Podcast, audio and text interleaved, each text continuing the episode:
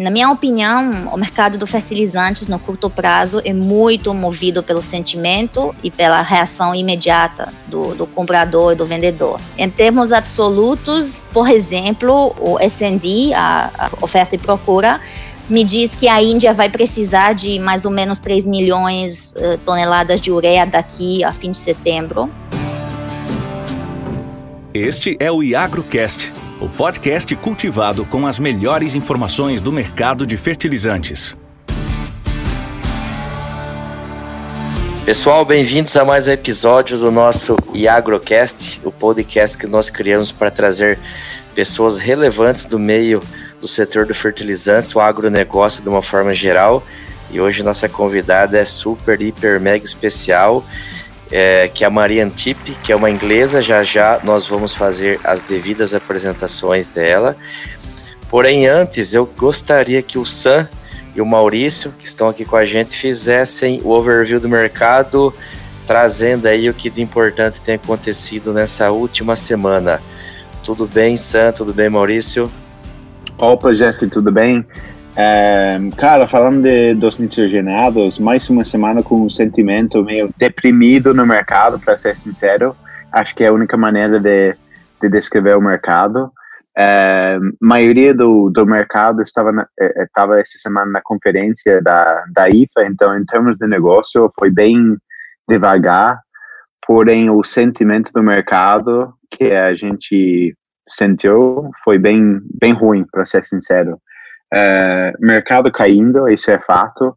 Um, porém, com alguns sinais de suporte. Talvez seja cedo falar isso, mas um, falando ao curto prazo, o que a gente está vendo é o mercado brasileiro em torno de 620 custo frete por aí, uh, ofer sendo ofertado.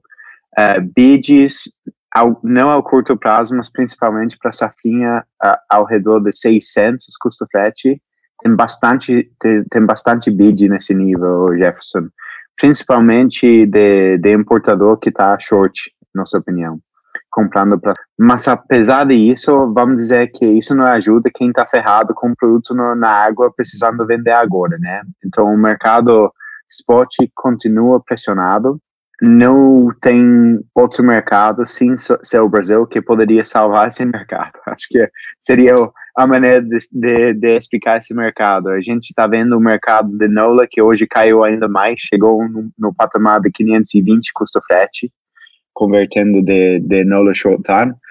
E toda aquela atividade que a gente viu duas semanas atrás na Europa, com o pessoal entrando, querendo comprar, uh, já foi, não tem mais. Uh, Índia está longe, uh, vai ser mais quatro semanas. Então, apesar dos fundamentais do negócio, uh, ou seja, preço de grão bom, preço de gás alto, o mercado está tá procurando liquidez. E nessa situação, o mercado vai cair. Acho que é importante todo mundo saber que nessa situação, quando temos fundamentais fortes, mas pouca liquidez, provavelmente quando o mercado virar, vai virar forte, é, vai virar para cima e vai subir 50 dólares, talvez 100. Porém, obviamente, ninguém sabe quando isso uh, vai ser. Se eu soubesse, estaria meu iate já no mar e não aqui gravando com vocês, né? uh, então, a situação é, é, mais ou menos assim. Falando, isso é o mercado de ureia. Falando rapidinho de, de sulfato, uh, ofertas de novo afrouxando hoje em torno de 360 por aí custo frete Brasil. China afrouxando também falando de, de produto granulado chegando no, no patamar de 290 FOB China 300 FOB China dependendo da qualidade. E falando de, de nitrato Uh, o governo da Rússia anunciou que vai ter mais cotas de exportação a partir de julho. A gente não vê que não não enxerga que isso vai limitar muito a quantidade exportada, porque a quantidade é bastante alta comparado com a quantidade que eles geralmente exportam nos próximos seis meses. Mas apesar disso, uh, os russos uh, enxergando esse risco estão um, tentando exportar todo o nitrato que eles conseguiram nesse mês de junho. Uh, nitrato está ofertado no Brasil a 500 custo frete, mais ou menos. E acho que é importante também destacar que é que os produtores russos estão ainda tipo tentando achar liquidez, vender em qualquer mercado, tentando receber dinheiro mais ou menos, e eles ainda estão com problemas a respeito de, de linhas de crédito dos bancos, logística em termos de navios. Então, uh, o mercado está aproveitando disso, né? Uh, a gente vê do, dois mundos, basicamente. O, o, mercado onde os russos conseguem vender, acessar, e o mundo, por exemplo, na Europa, onde os russos não conseguem vender. E são dois mercados diferentes. Então, uh, acho que falando do Brasil, um, eu acho que o mercado brasileiro, falando de qualquer produto, basicamente vai ficar deslocado, tipo, desligado do mundo uh, europeu, vamos dizer. É, obrigado, Sam. E é até engraçado, porque quando os preços estão caindo, é, geralmente não cria apetite para o produtor comprar, porque ele fica com aquela sensação que amanhã vai cair um pouquinho mais, né? Mas quando esse daí começar a inverter e começar a subir, daí talvez eles retomem as compras, até porque ainda tem muita compra de soja que não foi realizada, né? E o safrinho tá, tá recém começando a colheita. Mas enfim, agora a gente passa a bola para o Maurício aí. Maurício, o que, que você traz importante para a gente aí essa semana? Olá, pessoal. Vamos para mais uma semana do nosso episódio. Essa semana um pouco diferente, com bastante notícia e novidade por conta da, da Conferência Anual de Fertilizantes, a IFA. Participei da conferência, inclusive, e posso falar um pouco que o sentimento para fósforo e potássio que a gente acabou sentindo lá é o pessoal bem bearish, acreditando que o mercado vá recuar vai cair mais um pouco. Bastante empresas com posição longa, então também não conseguem fazer compras novas porque estão estocadas e precisam, precisam sair do estoque que tem em casa.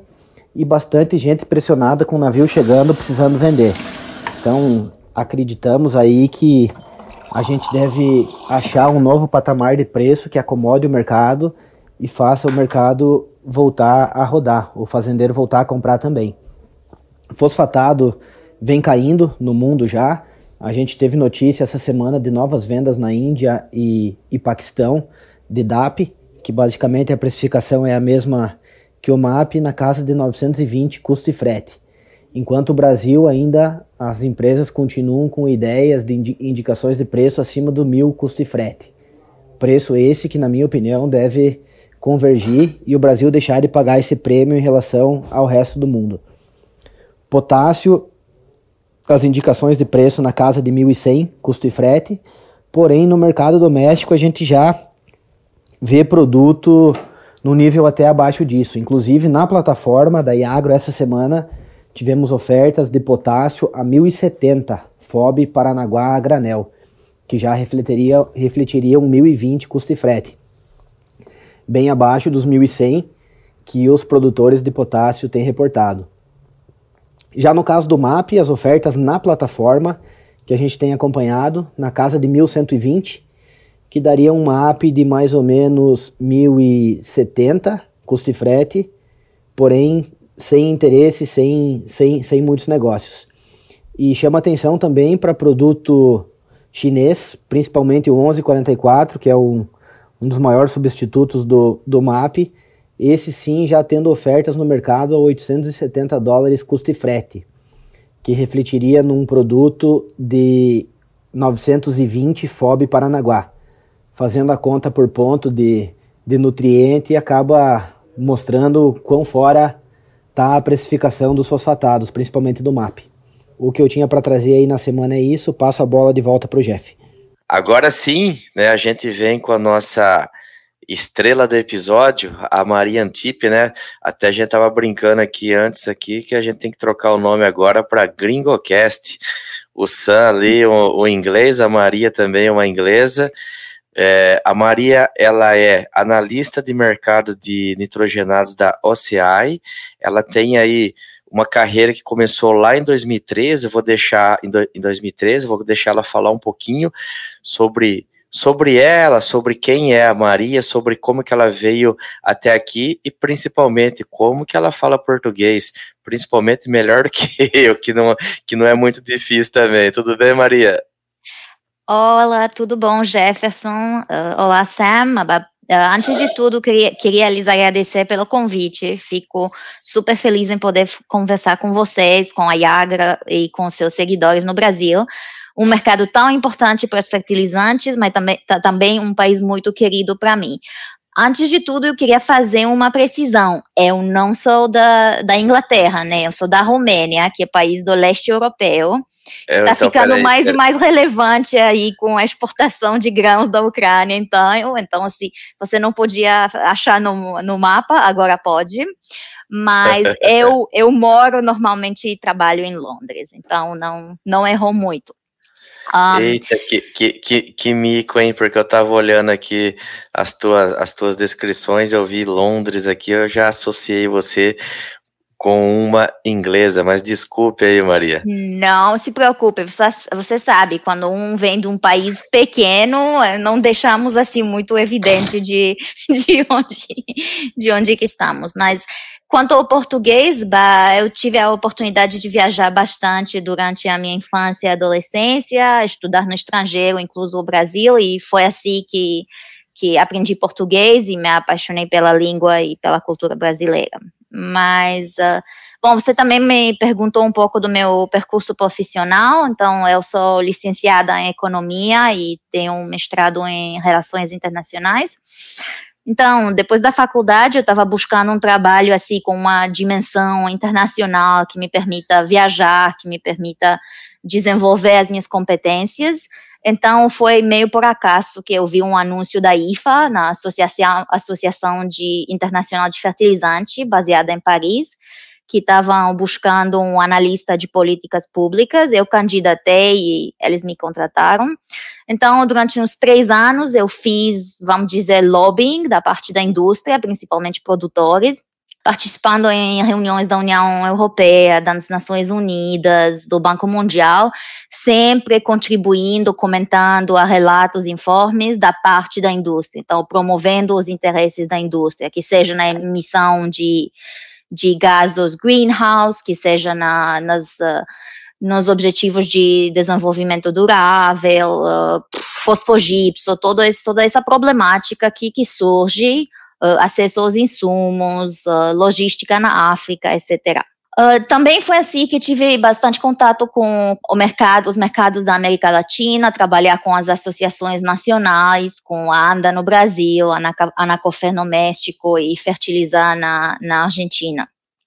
Então, depois de todo esse período, eu fiquei meio entediada, senti que eu aprendi demais e quis passar pelo lado comercial. E aí fui trabalhar numa, numa distribuidora baseada em Filadélfia, nos Estados Unidos, e é, aí realmente me foquei mais no sulfato, no sulfato de amônio, né? Então eu estava trabalhando, vendendo esse sulfato de amônio produzido em Madagascar para a África subsaariana coisa que foi super, super interessante e legal, porque me permitiu viajar, conhecer os, o pessoal, conhecer os, os, pequenos cultivadores da África que usam só 2 quilos de, de nitrógeno, de ureia no, no, no, campo de, de arroz. Então, foi, foi muito, muito legal mesmo e me permitiu, assim, de ver um pouco o que é de trás da indústria e o, digamos, os objetivos mais nobres da, dos fertilizantes. Saber para de fato para onde vai esse danado, né, Maria? é, sim, é mesmo. sim, mais recentemente eu trabalhei na CRU uh, como repórter da, do mercado de nitratos e sulfatos e depois passei para Fertecon, que é uma outra consultoria de commodities, que hoje em dia faz parte da S&P, Standard Poor's, que, uh, e aí eu me enfoquei mais na ureia. E mais recentemente, desde abril, eu estou trabalhando na OCI, que é um grande produtor de nitrogenados, OCI Fertiglobe, que também é presente no, no mercado brasileiro. Acho que, pelo menos com produtos, se não diretamente com presença no campo, digamos. Obrigado, viu, Maria? Tipo, uma passada breve para uma carreira já longa, né? Já está aí com alguns anos na estrada, no fertilizantes, carreira internacional muito bem construída e tem certeza que vai brilhantar bastante aqui nosso bate-papo. Mas antes, assim, da gente começar esmiuçando muitas coisas, eu queria saber é, O que, o que, que seu trabalho como analista de mercado de nitrogenados envolve? Então, eu trabalho na área de estratégia comercial e minha responsabilidade principal é, digamos, acompanhar o que acontece no mercado mundial e ajudar os vendedores e os business developers uh, a desenvolver estratégias e cenários que sejam adaptados a cada produto, seja ureia, amônia, uh, calcio nitrato, AMSU, e também a cada região, então Europa, Estados Unidos, América Latina, Austrália. E além de acompanhar os preços e o que está acontecendo no dia a dia do, do mercado, obviamente também sigo os competidores, então eu estou monitorizando as manutenções planejadas para ver quanto produto vai ter disponível do Egito do Argélia, por exemplo. Uh, também dou uma olhada nas fusões e aquisições para ver, porque recentemente tem tido muita consolidação no mercado. É importante ver o quem quer trabalhar com quem, quem vai comprar com quem, como isso vai impactar o supply and demand, né? Um, também olho lá para o lado da geopolítica, política comercial dos países, as tarifas aduaneiras que estão virando mais e mais relevantes com a situação de, de UAN dos Estados Unidos, mas também recentemente com o México e as tarifas que eles uh, cancelaram, suspenderam para um momento, para seis meses, para para sulfato de amônio. Também olho para o lado dos, uh, dos cultivos, dos cereais, para ver será que o, o, o agricultor vai poder pagar esse, esses insumos e, tá, e tentar uh, avaliar a, a rentabilidade do, do fertilizante e também a estratégia de preços do, do produtor em, em cada mercado. Outra coisa que é muito importante hoje em dia é o custo da energia, o custo do gás natural. E tudo isso. Tudo que, que pode, possa impactar no, digamos, no, no, desenvolvimento de preços, mas também na disponibilidade de, de produtos. Legal, Maria. Um, uma coisa assim, ó, a gente tem a Iagro, né, além de ser uma plataforma de comercialização de fertilizantes, a gente tem trazido aqui muita informação sobre esse nosso mercado aí de uma maneira gratuita, né, e com alta qualidade. Das fontes que você busca e usa para para se informar no dia a dia, né? Além daquelas que são pagas, como a própria CRU. É, existem algumas outras ferramentas que as pessoas também podem utilizar para se informar de forma gratuita? Sim, então, primeiramente, eu acho muito importante e muito legal o trabalho que vocês estão fazendo para informar o povo lá, o, o agricultor brasileiro. E acho que isso devia ser feito em mais e mais países. Essa divulgação é muito importante para um mercado madurecer e o produtor ter acesso a, a fertilizante, a boas práticas, a alternativas. Um, é verdade, esses, digamos, uh, serviços por assinatura são bem custosos, nem todo mundo pode pagar uma fortuna, né, para ter acesso, mas também tem, tem, digamos, fontes públicas com acesso gratuito ou parcialmente gratuito, que divulga informação relevante a, aos fertilizantes, tem a IFA, tem a FAO da ONU, tem o Banco Mundial, que publicam estatísticas sobre fertilizantes. Claro, são mais focados no, no médio e largo prazo, mas, mas pode, podem ser útil para um usuário individual, alguém lá no Brasil, numa, numa fazenda, que pode se virar sem pagar uma fortuna, né? Até uma, uma ex-participante nossa, a Letícia Aranda, talvez seja amiga tua também, ela, além disso tudo, ela citou também uma vez que a consulta a sites de grandes companhias também é importante, porque lá eles colocam bastante relatórios do que foi produzido, enfim, né? Dá para também a gente dar uma pincelada lá e compilar o que todo mundo está falando, a gente tem um, um norte mais ou menos disso, né, Maria?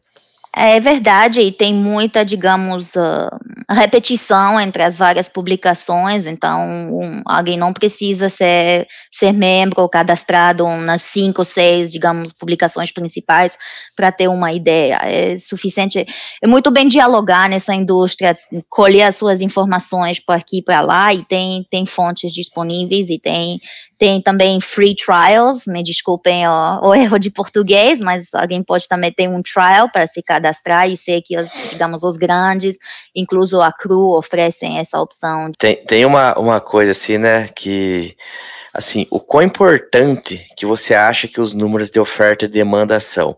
Né, o nosso mercado, às vezes, ele é muito sentimental, né? O que, que você acha que é mais, que é o fator mais importante nisso tudo aí? É, eu acho, eu acho que a oferta e a procura são, são importantes como modelos econométricos, eles, econométricos, eles permitem ter uma visão sistematizada que pode informar ou justificar decisões comerciais, mas ele tem também as suas limitações de não poder prever, digamos, o comportamento do comprador ou do vendedor, nem a temporização da reação numa, numa situação, digamos, de de choque para o mercado, como foi essa, essa guerra, essa, esse conflito recente. Então, um, na minha opinião, o mercado dos fertilizantes no curto prazo é muito movido pelo sentimento e pela reação imediata do, do comprador e do vendedor.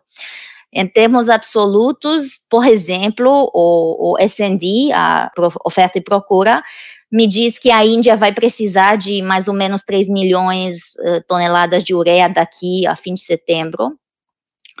Mas não me diz, não me garante o momento do anúncio do tender indiano, ou se esse vai coincidir com um pico de demanda na Austrália, ou na Tailândia, que também está atrasada nas suas compras, o, bem na Europa, que está se focando um pouco mais na ureia, agora que os nitratos são tão, tão caros por, por uh, unidade de nitrógeno. Um, que eu posso dizer que a nível global, o, o modelo de, de supply and demand, de procura e oferta, mostra um mercado longo para junho, julho, para o verão europeu, digamos, Uh, mas isso não pode prever, por exemplo, as mudanças na política aduaneira da China, o custo do gás, o que a Rússia vai fazer com as exportações, etc. Então, ajuda a informar, mas não é, não é a Bíblia, né? Maria, deixa eu te perguntar, um, eh, a gente sempre falava muito na época que você trabalhava na, na Ferticon, né? A gente falava toda semana do mercado, muitas vezes falando do S&D, do supply and demand do mercado, oferta e procura, mas tem, também do sentimento no mercado, feeling do mercado. E eu acho que deveria ter bastante ouvintes de nosso podcast, que talvez eles tenham uma empresa de fertilizantes e eles querem entender a melhor maneira de analisar o mercado. E em, em nossa empresa, por exemplo, às vezes a gente tem uma sugestão de, de um ou outro que é a gente deveria ter uma, uma analista full-time do mercado que hum. fique longe do, do time pessoal, uh, do time comercial, para que eles fiquem longe desse sentimento do mercado, né? Então, o que eu queria te perguntar, mudou uh, teu análise do mercado, uh, já que na, na Fertiglobe hoje você fica longe desse contato esse, uh, com o mercado, esse sentimento do mercado, mudou alguma coisa a respeito de teu análise? Você vê que é, vê que teu análise é mais certo ou talvez mais difícil? Como hum. que você enxerga esse, esses dois pontos, a, a, estatística e o sentimento do mercado? Sim. Como que você enxerga isso? Não, é uma ótima pergunta, é um desafio no meu dia a dia e nas minhas crises existenciais às vezes. Então, valeu. Assim, as, a minha perspectiva mudou com certeza, porque hoje em dia, por um lado, eu tenho acesso aos dados bem mais detalhados da usina, o porto, o frete, o netback exato, e não os, os, intervalos, os patamares das publicações de 500 a 550. Eu posso dizer, o preço foi 523 de e isso ajuda, ajuda muito na estatística e na, na análise. Mas, pelo outro lado, a minha visão é um pouco mais limitada, pelo fato de, de não poder falar tanto com você, né? Não poder pegar no telefone, ligar para um produtor russo ou para um importador brasileiro, como eu fazia antes. Então, diria que pelo lado quantitativo, preditivo, a minha análise pode parecer mais exato, mas o lado de qualitativo, de anedota, de cor, de, de sal e pimenta do, da análise que está que tá faltando, né? Então, porque todas essas conversas e as interações com, com os participantes no, participantes no mercado ampliavam muito a, a minha perspectiva. E preciso dizer que também o meu público e as apostas mudaram, né? Antes eu estava assim meio isolada do, do, dos produtores ou dos distribuidores, dos traders, e fazia minha análise, dava minha opinião e pronto. Mas, claro, hoje em dia eu estou lá diretamente e quando, quando erro na minha análise, posso e vejo as consequências imediatas no, no lucro, né? Então é, é um pouco mais perigoso e, uh, e é, um, é um challenge. Legal. Maria, tem um, tem um ponto assim, ó, que, por exemplo, eu sempre falo, fertilizantes, ele é produto de primeira necessidade. Eu até tinha um, um chefe que ele brincava muito e falava assim: é muito fácil vender fertilizantes, porque todo mundo precisa, né? Você vai, você pode até diminuir a dose, trocar a fonte, mas se você quiser ter uma boa colheita, você vai ter que, que comprar o fertilizantes. Diante de todo esse contexto que a gente vem passando, desde a, do Covid, depois com, com agora com a guerra da Ucrânia e Rússia, e dentre esses dois macro eventos, tivemos vários outros, vamos chamar assim, de micro eventos, né? que foram encarreados, alguns deles por conta disso daí tudo. E no final das contas, o fertilizantes é um produto de segurança alimentar, né, que impacta todo mundo. Isso tem um problema geopolítico gigantesco aí, né? E essa alta do preço acaba que, assim, a, vai aumentando a inflação, que vai acabando empurrando esse custo de toda essa cadeia produtiva lá para a mesa da, do consumidor, né? E quanto mais pobre ou menor a renda a pessoa tiver, o impacto nela é muito drástico, né? Como que você vê esse cenário aí é, no Brasil e em outros países importantes aí do mundo? Ultimamente, no último ano, estamos temos ouvido muito sobre a destruição da demanda, né, com os preços em níveis altíssimos, em, em recordes históricos. Na minha opinião, não temos experimentado essa destruição da demanda, né? Porque, como você bem, bem remarcou, precisamos de fertilizante para comer. O tema é o custo, e claro, hoje em dia, trabalhando para um produtor, é ótimo, tá? Todo mundo está ganhando bem. Mas é, ao pagar as contas, a, a ir ao supermercado, é um desafio para todos, né? A minha, digamos, preocupação principal é o fato que mais e mais países capazes vão ter uma atitude protecionista, né? Que vão, vimos a coisa com a Índia, que quis, que anunciou que iam limitar as exportações de trigo. Depois eles voltaram para lá e disseram, na o que for contratado vai sair. Tem países como o meu, a Romênia, que é um produtor bastante importante também de, de cereais, que, por enquanto, não está limitando as exportações, porque o preço está bombando no mercado mundial, mas para o povo lá na Romênia, os preços estão aumentando, eles estão o, o, comprador está em competição com o comprador do estrangeiro, que seja na França, Alemanha, no, na África do Norte. Então, acho que continua sendo uma situação, digamos, perigosa, que corre risco de, de degenerar para problemas sociais e para mais conflitos em, em vários países. Uh, não, não conheço a solução, não quero propor uh, intervencionismo dos governos, mas acho que não chegamos a, ao fim da história, que tudo está bem volátil ainda e que há que lembrar o custo do gás na Europa, porque se o custo do gás na Europa aumentar, os produtores europeus, do, do oeste europeu, diminuírem a produção de fertilizantes nitrogenados, ali você vai ver competição do, do agricultor francês, alemão, para o produto da África do Norte, para o produto de, de sei lá. Então, isso eu diria que seria o risco principal de ainda mais upside no mercado do, do fertilizante e também do, dos produtos agrícolas. Maria, falando agora especificamente do mercado de, de ureia, você poderia, eu sei que sempre isso sempre é difícil fazer uma previsão, tipo prever qualquer coisa nesse mercado nosso louco de, de ureia, mas como você vê o mercado nos próximos dois a três meses? Tipo, como você vê esse mercado uh, desenvolvendo em termos de preço?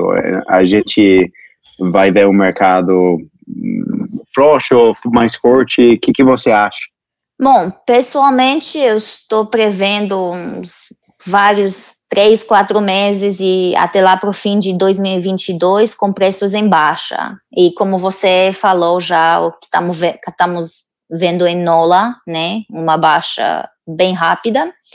Uh, então, eu acho que os preços estão baixando e vão baixar comparado aos recordes históricos que temos visto no quarto trimestre de 2021, mas eles ficarão ainda num nível elevado. Eu digo isso devido ao custo alto das matérias-primas, o gás, a amônia, mas também os futuros do trigo e do milho, que ainda proporcionam, digamos, uma rentabilidade quase histórica para o agricultor.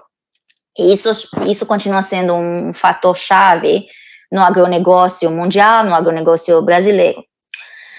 Eu acho que as perspectivas para a demanda de ureia são positivos. A rentabilidade continua sendo um fator chave para agricultores no mundo inteiro e para o agronegócio brasileiro. As perspectivas da demanda de nitrogenados continuam positivos, porque o nitrogênio, os produtos nitrogenados, têm um impacto imediato no rendimento nas, das lavouras. Então, um produtor agrícola, ele pode se passar de fosfato, o, uh, o potássio um ano, um, um season, mas não pode se passar de nitrógeno sem ter um impacto significativo na, no rendimento. Mas o mercado mundial da ureia em linhas grandes está em excedente nos próximos dois ou três meses.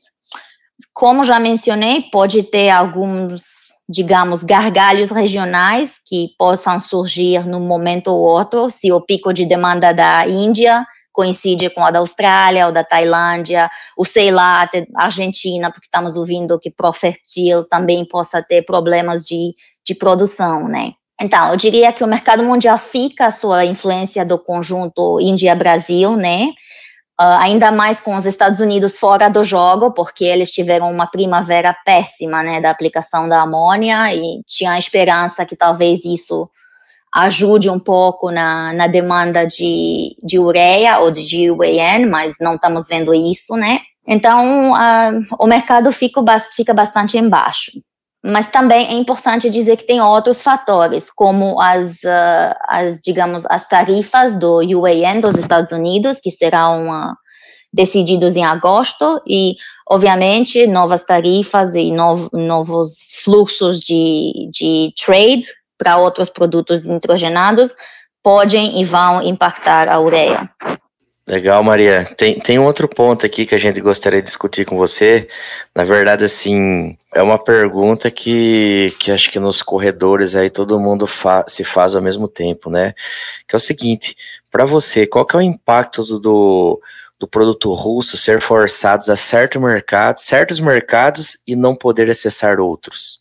Sim, essa é a pergunta que, que todos nós... Uh nós eh, fazemos? Bom, eu acho que em primeiro lugar, e tem que ser dito que a guerra fez com que o mercado de nitrogenados fique no nível alto. Acho que essa guerra postergou a correção de preço que tinha começado lá em janeiro, fevereiro, né? Eu diria que já estamos vendo uma política de preços dualistas em, em vários mercados, onde o produto russo é descontado ou aparenta ser descontado, mas talvez em realidade esteja refletindo o nível o nível real do mercado, no equilíbrio da, da oferta e da procura. Precisa ser dito que as exportações da ureia russa só baixaram de uns 28% ano até hoje, desde o início do conflito. Então, é uma baixa, uma baixa grande, mas não é enorme, não parou como amônia, né? Não não baixou tanto como, como os nitratos, que baixaram 60%, 65%, diria eu. Então, eu acho que, o impacto será mais limitado do que a gente achava no início da situação. Eu acho que as empresas russas, que têm redes de distribuição e presença forte nos mercados não europeus, como no Brasil ou bem na Argentina, estamos vendo isso, essas empresas são bem posicionadas para gerir os obstáculos de logística e podem alavancar as relações que elas têm estabelecido com compradores e podem continuar a fornecer produto. Então, acho que impacto existe e é visível, mas é limitado. Legal, Maria. Aqui a gente discutiu bastante de mercado de uma forma geral, né, de, de visões macros tu aí, é, e a gente queria entrar num ponto, vai muito direto com você aí, né, tipo, eu quero saber assim, né, como que o papel das mulheres mudou nos últimos 10 anos aí dentro da indústria dos fertilizantes?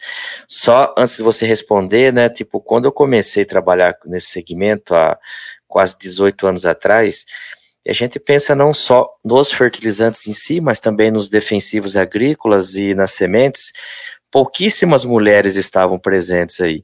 E dentre delas, a minoria ainda maior daquelas que estavam trabalhando no campo, junto ao produtor, né? Mas assim, só para contextualizar a nossa realidade aqui. Para você, dentro do, do, do mundo, dentro do que você viveu até hoje, como que foi essa mudança aí em relação às mulheres? É, Jefferson, é uma ótima pergunta. E, aliás, eu olhei para o histórico do podcast, eu vi que tem 30 episódios e que tem umas 5 ou 6 mulheres que eu contei, então já é, eu acho, mais que a média da representação na, na indústria, né? Então, parabéns a vocês, eu acho isso ótimo. Uh, o que, que, eu posso dizer? Que bah, uns 10 anos atrás, no início da minha carreira, não era nada comum ver jovens, ou ainda menos mulheres, em, em congressos ou em visitas técnicas, em usinas. Eu não via isso, era, era única, uma das duas ou três em dezenas ou centenas de pessoas, que, claro, sendo jovem, era, era um pouco intimidante, mas acho que hoje em dia as mulheres estão representadas muito melhor. Eu vejo mulheres em cargos técnicos, em cargos de liderança, eu vejo mulheres que são presidentes, CEOs. Acho isso muito, muito legal. E também precisa, precisamos dizer que tem grandes empresas produtoras, já tem países, digamos, um pouco mais conservativas, que têm como meta de, de ASG, de Ambiental, Social de Governança, de promover a igualdade de gênero. Então, acho que as, as coisas estão mudando, estão melhorando, mas ainda há muito para melhorar. E aí, aqui eu preciso realmente cumprimentar o Brasil, e o Brasil, a América Latina em geral, onde sempre eu vi muitas mulheres em, em cargos de agrônomo, em cargos técnicos, em gerentes de distribuição, de logística. Então, eu acho, acho, acho isso muito bom e até mais desenvolvido e mais comum que na Europa. E Maria, como, como visão geral, como é, carreira toda, o que, que, você acha a respeito de, da indústria de fertilizantes? Você, por exemplo, recomendaria essa indústria para uh, uma pessoa saindo, uh, uh, formando da faculdade, por exemplo, o que, que você acha a respeito de, dessa indústria em termos de oportunidades para se desenvolver como pessoa, para tudo isso? O que, que você acha a respeito do mercado de fertilizante como, como oportunidade para as pessoas? Não, ótima pergunta, Sam. Sem dúvida, eu recomendaria uma carreira em fertilizantes. Eu acho que o fato que a gente está tendo essa conversa em, localizados em três pontos diferentes do mundo mostra a diversidade e a, digamos, o, o, o ponto mais positivo da indústria de fertilizante, que é uma grande indústria espalhada no mundo inteiro, mas que fica bastante pequena e de talha humana, que a gente realmente pode fazer um networking ótimo e que, que fornece muitas, digamos, competências transferíveis que são essenciais para um jovem profissional se desenvolver. Então, nossa, os fertilizantes me permitiram viajar para Madagascar, cara. Então, eu da Romênia, Europa do Leste, para Madagascar, nunca na minha vida teria acontecido. Então, realmente, fertilizante que seja na área técnica, que seja na área comercial, na agronomia, ou até em consultoria, comunicação, é uma indústria aqui que está crescendo, uma indústria que tem muitos recursos para se desenvolver e que precisa dar uma reformada, que precisa virar mais digitalizada, mais moderna, mas eu acho que tem mais e mais essa disponibilidade para mudar, para adaptar-se a um novo mundo, né? Então, 110% eu faria de novo, apesar de não saber o que era o fertilizante faz um 10, 15 anos atrás. Uh, acho que ninguém sonha com trabalhar em fertilizante que não seja talvez um agrônomo, mas todas as pessoas que eu encontrei tiveram realmente uma visão positiva do, da indústria. Maria, cara, muito obrigado aí pela participação com a gente no podcast. O, esses dias a gente estava fazendo um exercício aqui de cada um tentar é, encontrar nomes aí que pudessem vir, vir participar com a gente. O Sam, ele entrou em contato contigo, aí pediu para falar com você. Foi até engraçado que o Sam falou assim, ó, dá uma ligada para ela aí, fala com ela e aí você vê o, o, como que é o português dela aí para ver se a galera vai entender. A hora que você começou a conversar comigo, eu falei, uai, ela fala melhor que eu?